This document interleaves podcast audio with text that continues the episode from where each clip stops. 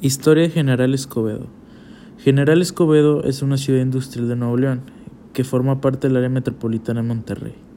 El nombre de la ciudad es en honor al vencedor de la segunda intervención del Imperio francés, el general Mariano Escobedo. El primer dueño de las tierras donde se asienta el municipio fue el capitán José de Treviño, al recibir el 25 de abril de 1604 la merced de la parte del gobernador de don Diego de Montemayor. Por lo cual, el capitán José de Treviño es considerado el fundador, pero es su hijo, José de Ayala, el poblador definitivo.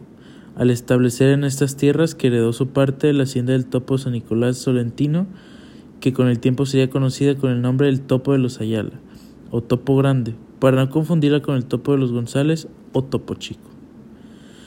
La hacienda perteneció desde su fundación a la jurisdicción Monterrey hasta 1830, cuando la estancia de San Nicolás de los Garza es elevada al rango de la villa, quedando en su demarcación.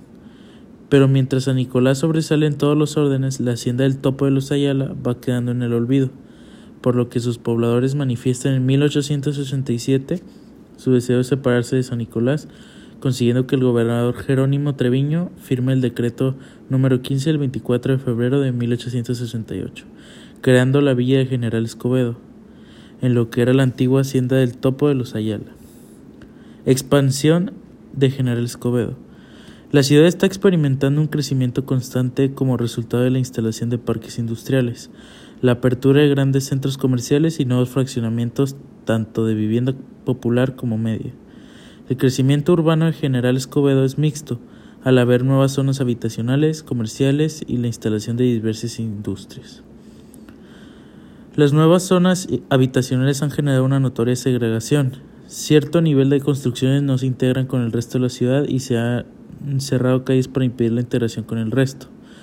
Es muy común observar que los nuevos desarrollos habitacionales son amurallados e inclusive con las vías públicas controlados por servicios privados de seguridad para dar a los nuevos residentes una sensación de seguridad, exclusividad, impidiendo el libre tránsito y el uso de espacios públicos del resto de la población.